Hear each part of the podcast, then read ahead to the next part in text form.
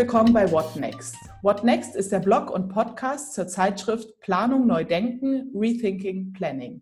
Mit dieser Gesprächsserie begleiten wir Wissensträgerinnen aus Quartieren auf ihrem Weg mit ihren Aktivitäten und ihren Erfahrungen durch die aktuelle Krise mein Name ist Agnes Förster. Ich leite den Lehrstuhl für Planungstheorie und Stadtentwicklung an der RWTH Aachen und ich freue mich sehr, heute am 29. April 2020 zwei Gesprächspartnerinnen hier zu begrüßen aus München.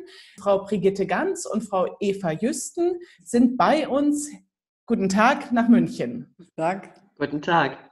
Schön, dass Sie da sind. Sie stehen beide für AKIM, das allparteiliche Konfliktmanagement in München. Das ist eine sehr besondere und wichtige Institution, ein Instrument, das in München entwickelt wurde. Sie sind ja auch über München hinaus stark im Austausch dazu.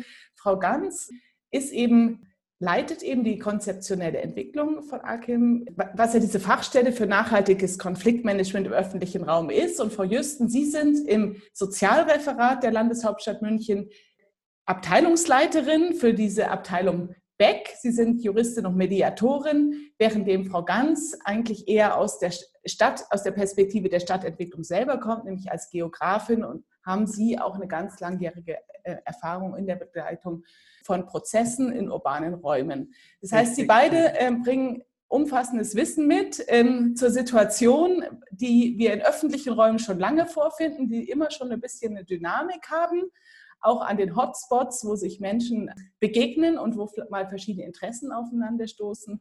Und deshalb, glaube ich, wollen wir heute ähm, das Thema stark auf diese öffentlichen Räume, auch im Nahumfeld des Wohnens, im Nahumfeld, da wo die Menschen eben sein können, wollen wir diesen Fokus darauf legen. Und ich sehr gerne möchte ich ähm, am Anfang des Gesprächs darauf eingehen, wie Sie eigentlich die aktuelle Situation wahrnehmen der öffentlich zugänglichen Freiräume in München. Was passiert da eigentlich draußen? Im Wohnumfeld, in den Quartieren, hat sich vielleicht auch Ihr Blick auf die Räume, die Sie schon immer im Blick haben, ein bisschen geändert in der aktuellen Krise. Ich gebe mal an Frau Jüsten für diese erste Frage. Ja, gerne. Also ich finde tatsächlich sogar, dass es sich innerhalb der Krise jetzt sehr verändert hat. Ich nehme wahr, in den letzten zwei Wochen, also vor allem jetzt dann am Wochenende, wenn ich selber spazieren gehe und draußen bin in äh, München, ich wohne in der Stadt, Deswegen kann ich das, glaube ich, ganz gut beurteilen. Ich mache auch viele Fahrradtouren durch die Gegend. Ich stelle fest, dass es am Anfang tatsächlich sehr ruhig war im öffentlichen Raum. Und ähm, seit der Lockerungen in Bayern, wir sind ja in Bayern äh, etwas strenger unterwegs wie Nordrhein-Westfalen oder in anderen Bundesländern. Und äh, es hat ja jetzt äh, Lockerungen gegeben, dass man jetzt zum Beispiel mit zwei, also auch mit einem anderen Menschen draußen sich aufhalten darf, der nicht so oder die nicht zur Familie gehört. Das war ja vorher anders.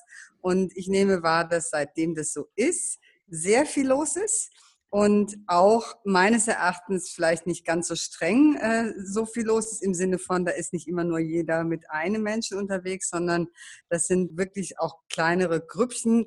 Kann natürlich Familie sein, man weiß es nicht, aber es ist voll geworden. Also speziell an Plätzen, wie jetzt Wiener Platz ist so ein, so ein, so ein belebt, sehr belebter Platz, wo man kaum durchkommt, wenn man versuchen möchte, sozusagen den Abstand zu wahren. Und das, finde ich, hat sich sehr verändert verändert jetzt mit dieser Lockerung. Also das kann ich definitiv feststellen. Das ist ein richtiges Ventil eigentlich, diese Freiräume für ähm, das, was man vielleicht entbehrt hat eine Zeit lang und aber auch für das, was man noch nicht machen kann, beispielsweise ja. in Innenräumen. Ja. Und was auch zugenommen hat, das habe ich jetzt auch festgestellt, sind Restaurants, die quasi so einen Barbetrieb vor der Tür machen. Also die dann so eine Bar aufstellen und da äh, Hugo und Sprit, äh, wie heißt es nochmal, Spritz verkaufen. Und äh, man sozusagen dann mit dem Getränk in den nahegelegenen Park geht oder, oder auf den Platz sich setzt und dann miteinander isst, so wie man sozusagen vor der Krise war. Mhm. Es wird Ihnen berichtet, Frau Ganz. genau. Also ich habe gestern von einer Kollegin ähm, Bilder zugeschickt bekommen von der Messestadt Riem. Das war ein Konfliktort für uns letztes Jahr. Da haben wir ein Konfliktmanagement gemacht zwischen anwohnenden jungen Menschen, weil es da einen Treffpunkt gibt an einer Mauer, wo einfach junge Menschen sich in großer Zahl immer aufgehalten haben und das einfach ähm, lärmtechnisch und auch so vom Thema subjektive Sicherheit her äh, schwierig war. Man ging da, also manche Leute hatten Angst, da vorbeizugehen und so weiter. Also ein sehr quirliger Punkt. Ähm, gestern kamen die Bilder, der ist total leer gefegt. Also da hält sich einfach niemand mehr auf. Auch in der Messestadt Riem gibt es natürlich noch öffentliches Leben. Es geht sehr friedlich zu, die Familien gehen raus. Aber diese jungen Menschen zum Beispiel, die sich dort getroffen haben, die treffen sich definitiv da momentan nicht. Und das ist so natürlich immer bei Akim auch mein Blick auf den öffentlichen Raum. Ähm, der wird oft als Problemraum und Konfliktraum an uns herangetragen. Dann werden wir aktiv als Konfliktmanagement. Ich sehe den Freiraum aber auch als Raum, wo man eben Stadt erleben kann, auch hinsichtlich dessen, dass sich da, da unterschiedliche Menschengruppen zusammenkommen, die auch nicht immer miteinander harmonieren, dass da auch Irritationen und Andersartigsein ausgetragen wird. Und ähm, das fehlt komplett inzwischen. Also weil einfach der öffentliche Raum gerade schon noch als Freiraum zur Verfügung steht, natürlich, aber sehr stark trotzdem reguliert ist und mit anderen Regeln funktioniert. Und die Zielgruppen, mit denen wir zu tun haben, das sind viele Wohnungsflüchter, also so Menschen, die sich immer an ihren Stammplätzen aufhalten und da in Gruppen miteinander trinken und viel eben junge Menschen, die kriegen viel davon mit, dass jetzt andere Regeln da sind und die ziehen sich auch eher zurück oder haben auch Angst dort zu sein, weil sie wissen, weil sie mit dem, mit ihrem üblichen Verhalten diesen neuen Regeln nicht mit denen nicht konform gehen. Mhm. Also im Prinzip gibt es ein bisschen so neue Grenzerlebnisse zwischen, was darf ich, ähm, wie kann ich mein Verhalten vielleicht auch anpassen an vermutete oder interpretierte neue Regeln. Genau. Und wo kann ich auch dieses, äh, diese Interaktion mit anderen, wie lässt sich das überhaupt austarieren, wie kann man die überhaupt stattfinden lassen? Genau, genau. Also da gibt es bestimmte Gruppen, die gerade den, äh, den öffentlichen Raum ganz anders nutzen und die auch einfach wirklich eingeschränkt sind in dem, was sie üblicherweise tun. Und die andere Gruppe derer, die auch konsumiert und offensichtlich da auch das Geld dafür hat, jetzt mal zu konsumieren, bei denen hat man das Gefühl, es treibt sie jetzt bei diesem wunderbaren Wetter, was wir hatten, bis, vor, also bis vorgestern oder gestern, treibt sie es wirklich raus. Es, es wirkt so auf mich wie so eine, heitere Gelassenheit und so, endlich können wir wieder nach äh, sieben Wochen jetzt, sechs Wochen. Hm, ja. Es gibt so zwei Gruppen, glaube ich, oder? Ja. Genau, also bei, bei den sozialen Randgruppen ist ja. eher Verunsicherung und auch Konflikt ja. mit der Polizei, mit den Ordnungskräften. Wenn, äh, ja, also es ist vielleicht schon in Richtung der nächsten Frage auch, also jetzt vor allem Wohnungsflüchter, mit denen wir viel zu tun haben, die halten natürlich diese Kontaktverbote oft nicht ein, weil die noch viel mehr auch auf den öffentlichen Raum, auf ihre Parkbank, auf ihr Umfeld angewiesen sind, um überhaupt auch Kontakt zu erleben. Die sind nicht mit sozialen Medien unterwegs, sondern die treffen sich halt immer an ihrer Bank. Die werden jetzt viel kontrolliert von der Polizei, werden viel reglementiert.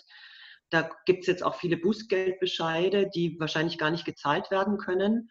Und da gibt es auch, ähm, ja, also viel ja, viel Einschränkungen und, und viel auch Unmut, denke ich mal, darüber. Also kriege ich auch mit, dass es da Konflikte gibt gegen die Ordnungskräfte.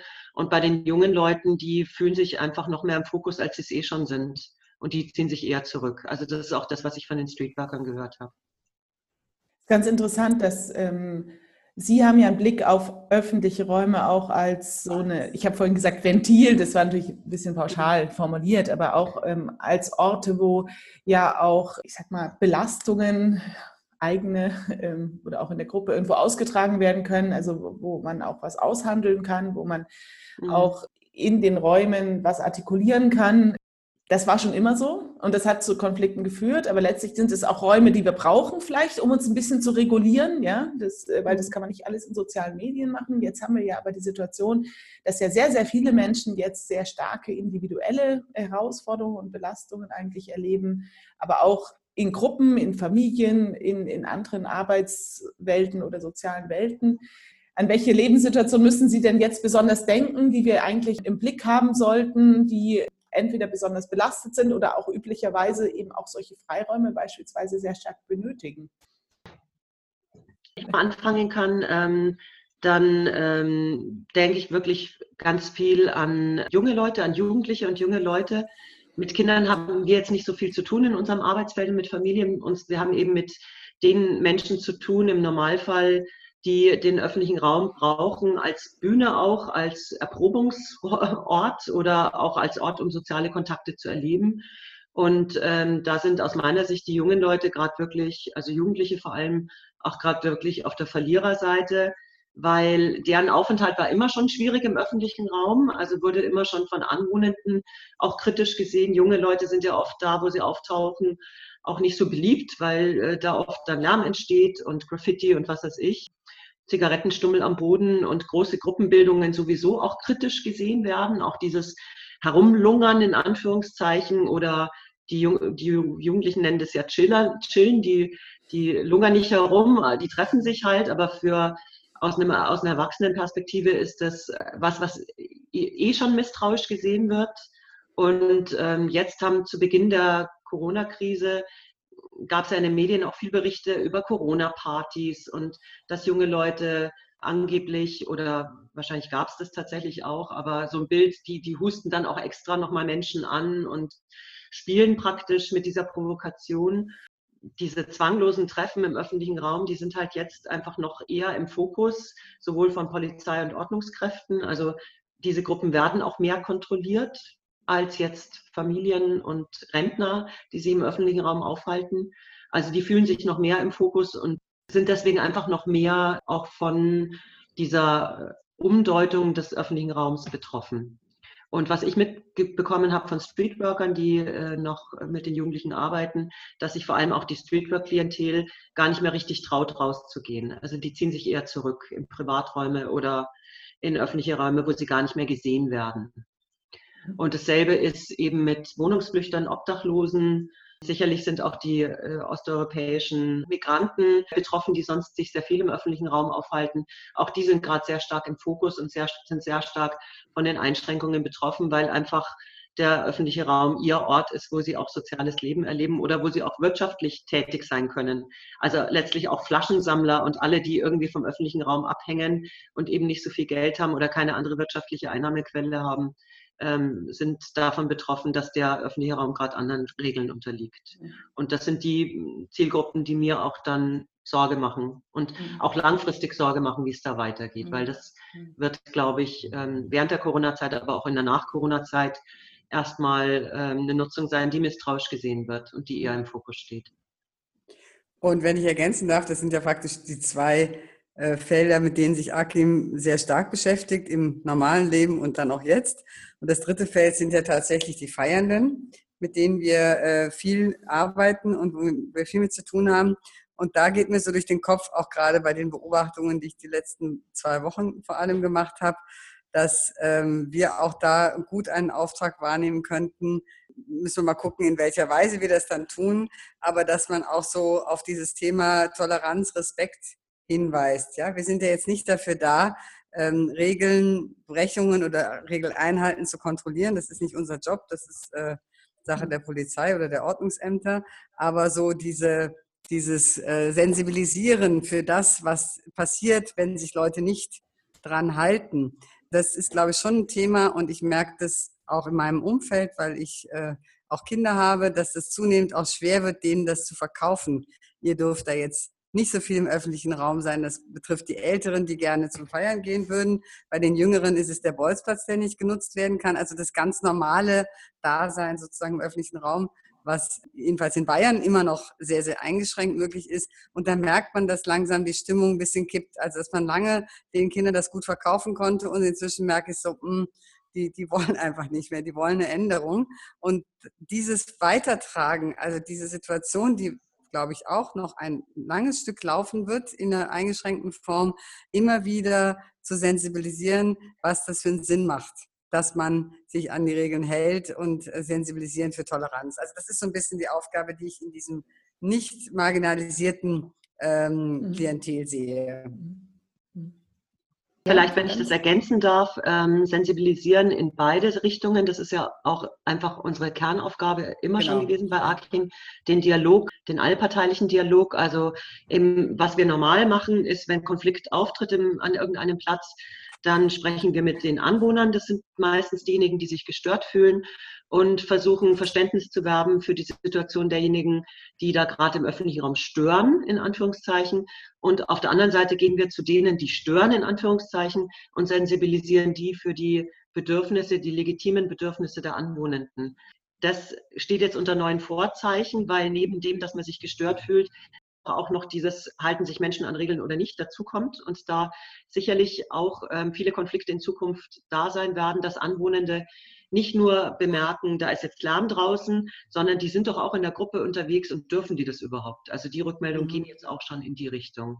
Und ja. Äh, da erweitert sich sozusagen unser Feld, dass wir dieses Sensibilisieren dann eben auch also Anwohnern vermitteln, warum ist es jetzt auch für Jugendliche gerade so schwer, die Regeln einzuhalten? Und warum ist es auch für die Stammsteher, also die Wohnungsflüchter, die wieder an ihre Parkbank zurückkehren, so schwer mit der neuen Situation umzugehen, aber natürlich auch wieder den Platznutzern draußen zu sagen, hört mal, das, da gibt es auch berechtigte Interessen daran, dass A, der öffentliche Raum auch noch Lebensqualität für die Anwohnenden bietet und B, aber auch, dass Menschen wirklich Angst haben, wenn hier Regeln nicht eingehalten werden, Abstandsregeln, weil sie einfach Angst haben vor den gesundheitlichen Auswirkungen. Also da Verständnisarbeit in beide Richtungen zu machen. Mhm. Wenn wir jetzt nochmal diese Perspektive des Wohnumfeldes einnehmen oder dieser Quartiersebene, äh, würde mich nochmal der Blick interessieren, so über den öffentlichen Raum hinaus, äh, eigentlich so die Angebote, die es ja gibt, auch Services und Kontaktstellen, um eigentlich Menschen was zu bieten, ihnen Unterstützung anzubieten, Hilfe oder einfach gewisse Dinge vielleicht auch zu stabilisieren. Was ist denn da, wenn wir jetzt nach München schauen, haben Sie dann einen Überblick oder einen ganz grobe Einschätzung jetzt, Frau Hüsten. Was ist davon denn jetzt noch in Gang, aktiv und was für vielleicht auch andere Dinge sind auch ebenso eingeschränkt eigentlich in dieser auch sozialen Arbeit vor Ort? Also ich weiß von Patenprojekt, das ja nun auch bei mir angesiedelt ist, dass wir viele Dinge versuchen zu tun für, für die Patenschaften, also immer noch. Also zum Beispiel über Skype Nachhilfeunterricht anbieten. Das hat dann aber schon wieder die Probleme, dass die Leute natürlich nicht alle einen Computer haben. Dann bräuchte man einen Drucker in den Unterkünften der Wohnungslosen und Geflüchteten. Und da gibt es einen Verein beim Patenprojekt, der da unterstützt. Also in die Richtung sind wir dran. Ja, dann gibt es so ein Projekt gerade, dass Masken genäht werden für die Leute. Also das sind jetzt alles so wirklich konkrete Dinge, die passieren.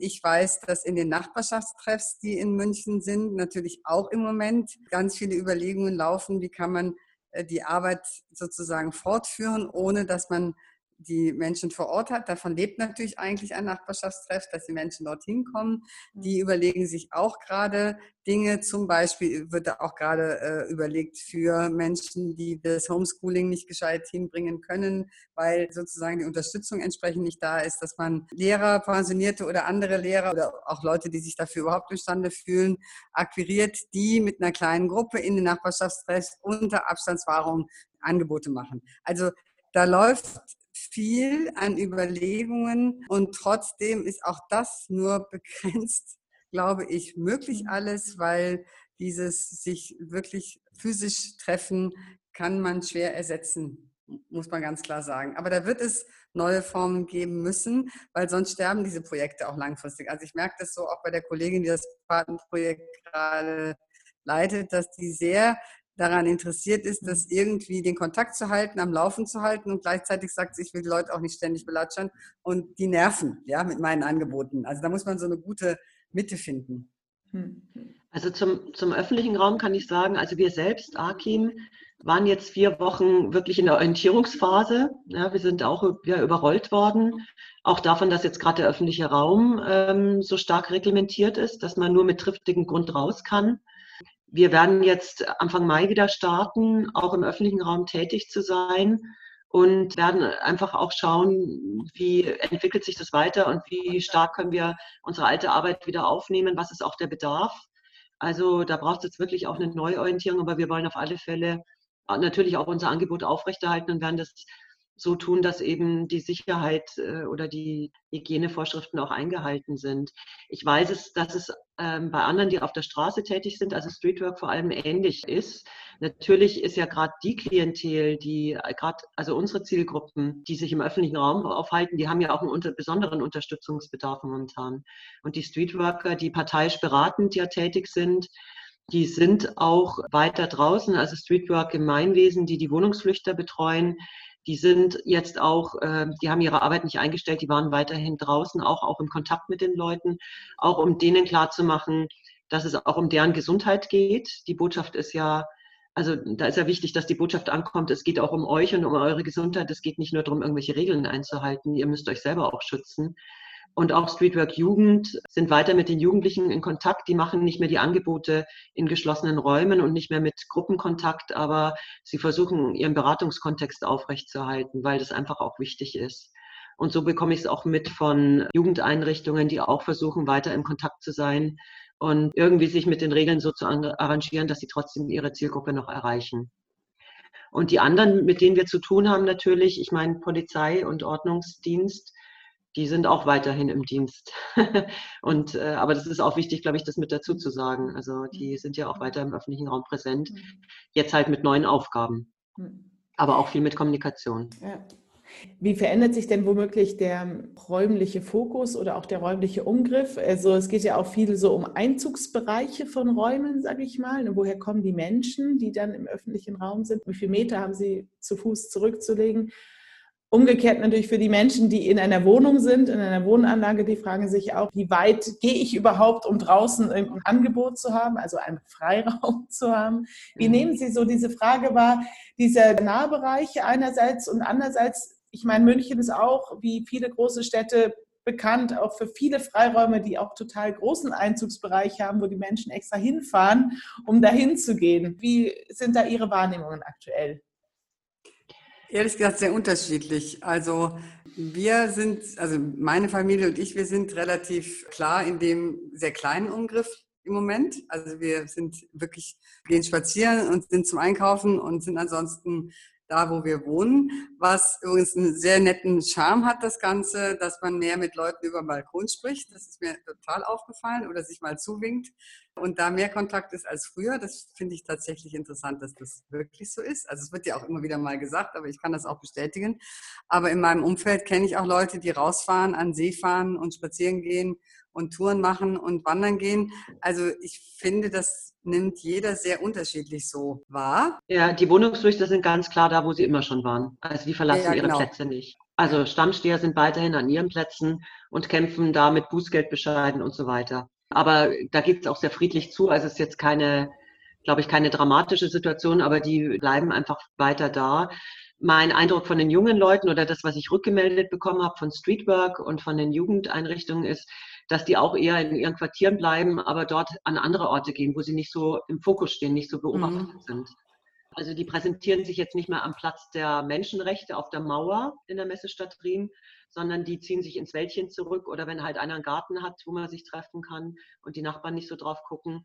Also die suchen sich eher ihre Schlupflöcher. Dieses Feiern an Hotspots, das, äh, das ist ja nicht mehr, steht ja nicht mehr zur Verfügung, auch weil die Kneipen gar nicht mehr aufhaben. Also da gibt es sicherlich einen Rückzug auf dezentrale Feierorte sozusagen, die halt dann selbst organisiert sind. Mhm. Und was ich aber auch mitbekomme, ist, dass, was ich ganz spannend finde, dass neue Räume sich andererseits auch erschließen. Also zum mhm. Beispiel die Theresienwiese, wo jetzt eigentlich schon der Aufbau stattfinden würde für die Wiesen, die ist jetzt als Freifläche, als große Freifläche mit viel Raum in der Stadt plötzlich nutzbar. Und da wird geinlinert und Badminton gespielt. Und da findet eine ganz neue Nutzung statt, die sehr friedlich und sehr harmonisch abläuft, weil man ja auch irgendwie schon stärker reglementiert ist als sonst. Ja, das ist ja auch spannend, dass plötzlich Räume oder auch Räume, die für den Verkehr immer zur Verfügung gestanden haben, jetzt auch nochmal neue nutzbar sind. Nicht unbedingt von unserer Klientel, die sich eher verkrümelt und zurückzieht, aber mhm. von der breiteren Öffentlichkeit. Und wenn ich das noch ergänzen darf, die ISA ist absolut begehrt. Also in der Möglichkeit, Schlupflöcher zu finden, äh, bietet natürlich diese, diese lange Strecke, äh, an der man sich da aufhalten kann. Da fährt man mit dem Fahrrad ein bisschen weiter raus und hat immer irgendeine Ecke, wo man auch abends und nachts sich aufhalten kann und wo das funktioniert, ohne große Kontrolle. Das wird auch sehr genutzt. Also insofern dann ein bisschen weiter weg sich bewegen, um nicht sozusagen in dem Fokus zu sein. Das Entdecken von Räumen, ich habe auch schon beobachtet, dass eigentlich solche Rasenflächen, die vorher zwar auch schon gut gepflegt waren, aber irgendwie nicht so genutzt werden, plötzlich Badmintonflächen sind für Familie, dass jeder sich so ein Stück Raum irgendwo auch aneignet, wo das auch legal möglich ist und sagt, da kann ich jetzt geschützt agieren, dass man einen ganz neuen Blick auch bekommt für Räume, die man noch nutzen kann. Ich finde es noch interessant, die Frage, der Sommer ist ja noch lang und es gibt ja. auch Sommerferien. Es gab, gibt in Bayern auch die Pfingstferien. Wir wissen eigentlich gar nicht, ob wir da wegfahren können. Und vor allem auch Menschen, die vielleicht sonst ein bisschen Ansprache brauchen, die können wahrscheinlich gar nicht wegfahren, weil auch ökonomische Bedingungen vielleicht nicht dafür sprechen und sonstige Möglichkeiten nicht bestehen. Also wenn wir jetzt Freiräume weiterdenken, ja, vielleicht auch in diesem Ausnahmezustand, äh, was bedeutet das vielleicht noch? Was steckt da für ein Potenzial auch drin? Oder was gibt es auch für Bedarfe? Das irgendwie in geordnete Bahnen zu bringen, dass wir da alle ein Stück davon abbekommen. Mhm. Frau Ganz. Also was ich sehr interessant finde, ist, dass viele ja. Menschen, ähm, weil der Park zum Beispiel jetzt über Tag so voll ist und dass man aufpassen muss, dass man seinen Abstand immer wahren kann, wenn man sich da aufhält, dass viele Menschen durch Stadtviertel fahren, mit dem Fahrrad oder zu Fuß gehen. Mhm. Äh, das habe ich jetzt schon von einigen Leuten gehört. Und so Gegenden erkunden, die sie eigentlich nicht so gut kennen. Also mhm. die Frage so beantwortet, dass man seinen Radius etwas erweitert, ja, und mhm. andere Gegenden sucht, wo man jetzt normalerweise denken würde, naja, also jetzt äh, zum Spazierengehen würde ich jetzt nicht unbedingt nach Obersendling fahren normalerweise, sondern da würde ich ja eher in den Park gehen. Aber dadurch, dass das da so voll ist, sucht man sich was Neues und das sind dann auf einmal Gegenden, Viertel. Und das finde ich ein sehr interessantes Phänomen, weil es da eben ruhig ist. Es fahren keine Autos rum, man kann da gut flanieren oder Fahrrad fahren und trotzdem mal zwischendurch irgendwas angucken und man lernt so die Stadt ganz neu kennen. Also meine Hoffnung wäre einerseits auch, dass die Freiräume, die jetzt neu erobert werden, dass die auch länger, also dass da was bleibt, auch nach äh, der Reglementierung sozusagen, dass da vielleicht auch einfach nochmal ein neu, neues Gespür dafür entsteht, was Freiraum heißt. Also Freiraum nicht nur als Ort, wo jetzt ähm, was Organisiertes stattfindet, sondern wo man auch selbst kreativ werden kann. Also das ist so ein bisschen mein Traum, ähm, dass man da auf den Geschmack kommt, weil wir ja gerade in der Stadt einfach schon sehr stark davon leben, dass äh, Events für uns organisiert werden und man geht hin, weil da was stattfindet, aber dass man sich selber was sucht und selber was stattfinden lässt, das ist vielleicht auch eine neue Erfahrung, auch gerade für junge Menschen vielleicht. Also ähm, dieses findig werden, wo kann ich denn eigentlich und mit neuem Blick äh, durch die Stadt gehen. Ähm, ich, also wäre schön, wenn davon was bleiben würde, wenn, wenn sich die Menschen das nicht wieder wegnehmen lassen oder das könnte ich als Potenzial sehen, dass er weiter ausgebaut werden kann. Und äh, da gibt es ja auch schon viele kreative Ideen, die so einfach neue Horizonte erschließen und auch vielleicht Lust machen auf Freiraum als wirklich Raum, wo man Anrecht drauf hat und den man, den man genießen kann. Ich bin ja äh, die letzten vier Wochen eher auf dem Land gewesen, nicht in der Stadt. Und äh, hier gab es zum Beispiel so ein Projekt, also Tanzen geht ja gerade irgendwie verloren. Viele Menschen tanzen aber auch gerne. Da gab es so einen DJ, der hat seine Anlage auf den Wagen gepackt und ist damit ähm, über die Dörfer gefahren und die Menschen haben in ihren Vorgärten getanzt also miteinander temporär. Und ähm, ich fand es sehr anrührend. Und ich denke, solche Aktionen, die zeigen auch, dass ähm, das ganz Neues entstehen kann. Und ich bin sehr gespannt, ob davon dann was bleibt, wenn wir wieder zur Normalität zurückkehren und wa was für eine Normalität es auch sein wird. Und äh, fände es schön, wenn was davon bleiben würde. Ich würde gerne als ähm, zum Abschluss dieses Gesprächs nochmal auf Ihre eigene Arbeit eingehen und äh, diesen Schwenk vornehmen. AKIM, mhm. allparteiliches Konfliktmanagement in München in den öffentlichen Räumen. Was könnte dann möglicherweise in den kommenden Wochen, äh, Monaten für Sie auf, Sie auf Sie zukommen, auf Ihre Arbeit? Was könnten Fragen sein, mit denen Sie sich dann nochmal stärker beschäftigen?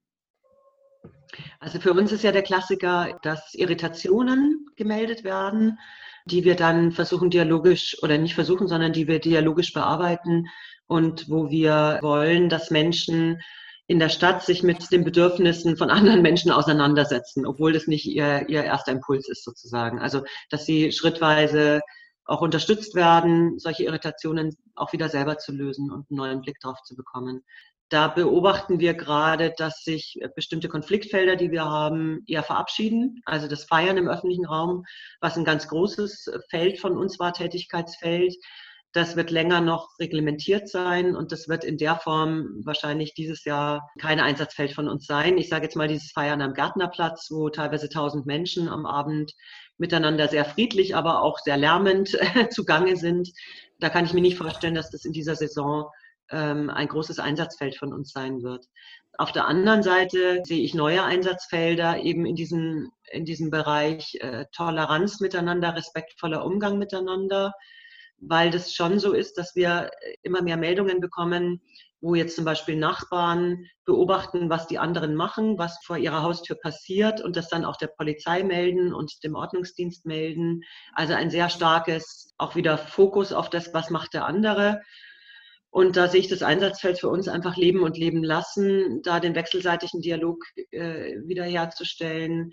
Warum tun Menschen das, was sie tun und wie kann man damit ähm, auch miteinander klarkommen und sich den ähm, öffentlichen Raum eben in guter Weise in einem Neben- und Miteinander teilen. Und das wird sich eben nicht nur darauf beziehen, auf Lärm und Müll und wildes Urinieren, die Felder, die wir bisher hatten, sondern eben auch, darf ich mich überhaupt da aufhalten? Und warum halte ich mich da auf? Und ähm, mhm. wo wird meine Freiheit, also wo darf ich Freiheit erleben und wo wird meine Freiheit beschnitten? Wo fühle ich mich beschnitten? Ich glaube, das wird mehr ein neues Feld von uns sein. Mhm. Wie sehen Sie das, Frau Jüsten? Ja, also wir mhm. besprechen uns dazu ja auch und kriegen ja auch entsprechende Anfragen. Insofern teile ich das. Und bei dem Thema Feiern, die Gastronomie ist natürlich wirklich jetzt am Boden und äh, Barbesitzer haben keine Arbeit, es sind äh, wirklich Existenzen bedroht. Auch dazu bekommen wir immer wieder Rückmeldungen, äh, haben Gespräche, weil im Moment ist dieses Feld ja komplett noch bei AKIM. Ich erwähnte am Anfang die neue Stelle, die kommen wird. Da kann ich mir schon vorstellen, dass wir eine Moderat moderierende Rolle haben, in dem, wenn es denn wieder ein Zurück gibt für Bars, Gastronomie, wie kann das gestaltet sein und dass man da vielleicht einen Prozess moderiert. Also da haben wir zwar keine Anfrage im Moment dazu für diese Zukunft, aber wir haben zumindest, äh, oder eine Mitarbeiterin von uns ist sehr stark im Gespräch aktuell mit der Gastro, weil sie das auch sonst schon immer getan hat. Und da sind natürlich die Nerven blank. Das kann man sich vorstellen. Hm. Aber das finde ich ganz interessant, darüber nachzudenken, auch vielleicht generell noch in der kommenden Phase.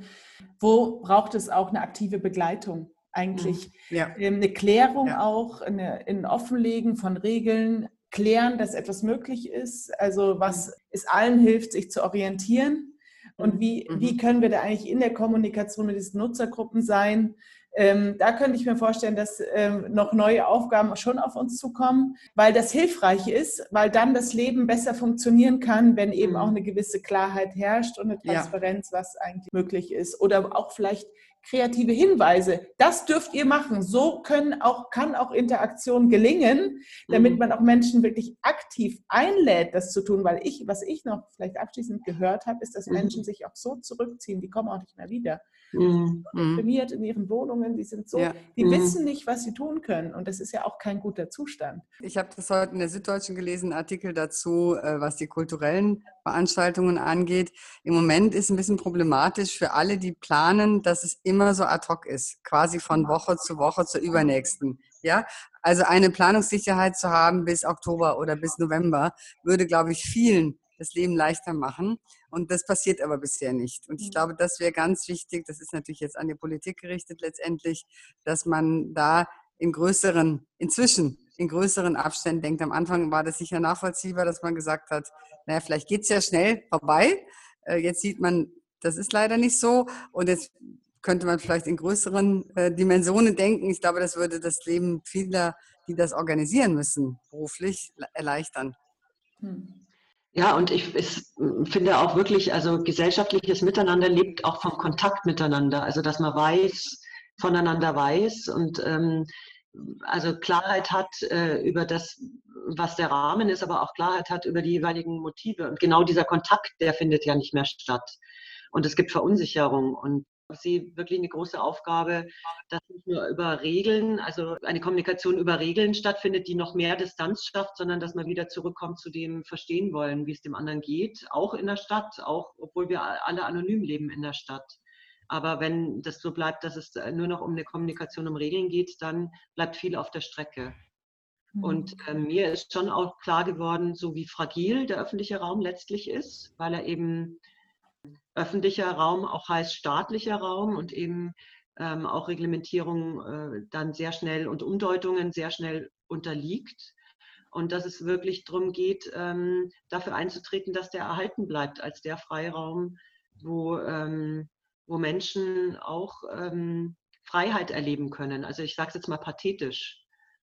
Und äh, das kann zum Beispiel heißen, also im Moment wird ja sehr stark unter ökonomischen Gesichtspunkten diskutiert, was geht, was geht nicht. Ja. Also welche Freiräume werden wieder frei gemacht, gemacht und welche nicht. Und die Gefahr, ich sehe schon eine Gefahr, dass vieles unter den Tisch fällt. Also so die klassische, die klassische Betätigung des öffentlichen Raums, verweilen, trödeln, chillen, sich treffen, auch ohne Konsumzwang, auch Demonstrationen abhalten, sich zeigen, auch sich zeigen mit Dingen, die irritierend sind das, das sind die, die jetzt als erstes ähm, eben unter den Tisch gefallen sind. Und die gilt es einfach auch zu erhalten, weil das letztlich auch ähm, unsere Gesellschaft ausmacht. Und mhm. das ist jetzt in einer sehr abstrakten Form gesagt, aber da würden wir gerne als AKIM beitragen, dass, es, äh, dass unser Arbeitsfeld ähm, als solches erhalten bleibt mit all den Qualitäten, die der Freiraum bisher hatte. Mhm. Da muss man vielleicht kreativ sein und die neu auch wieder herstellen, aber letztlich ist mhm. das die Aufgabe aus meiner mhm. Sicht. Ja, vielleicht geht es auch darum, Räume zur Verfügung zu stellen, die dann gewisse Regeln haben, aber auch mehr Räume zur Verfügung zu stellen, weil wir mehr Abstand benötigen, damit aber darin dann wieder kleinere Dinge möglich sind. Wir wissen, wie lange der Sommer ist, wir wissen aber nicht, wie sonnig und wie heiß er sein wird, wie trocken. Und das sind schon auch Herausforderungen, die dann in Kombination mit dieser eingeschränkten Nutzbarkeit sagt man, sich in gewisser Weise ein bisschen zuspitzen und wo vielleicht jetzt der richtige Moment ist, auch ein bisschen zu planen. Was hätten wir denn für Ferienangebote? Was hätten wir denn da zu bieten? Wie kann Sport im Freien stattfinden? Unter Anleitung mit entsprechenden Abständen. Ich glaube, da hätten die Menschen große Lust drauf, würden sich auch darauf einlassen, wenn wieder was angeboten wird. Und eben, wenn die Regeln gut sind und wir auch Vertrauen in diese Regeln haben, nutzen wir das vielleicht auch ganz gerne. Und es ist auch eine positive Feedback-Schleife, wenn man mhm. das Gefühl hat, man hat es mit den Regeln im Griff. Also das ja. kann auch mal ein positives Erleben von Regelwerken sein. Ja, ja, mhm. ja. ja. So, ich ähm, bedanke mich jetzt an dieser Stelle ganz herzlich bei Frau Jüsten und Frau Ganz für das sehr anregende Gespräch. Sie beide stehen für AKIM, die Fachstelle für das allparteiliche Konfliktmanagement in München. Mit dieser Gesprächsserie begleiten wir Wissensträgerinnen und Wissensträger aus Quartieren auf ihrem Weg in ihren Aktivitäten und ihren Erfahrungen durch die aktuelle Krise. Hören Sie wieder rein.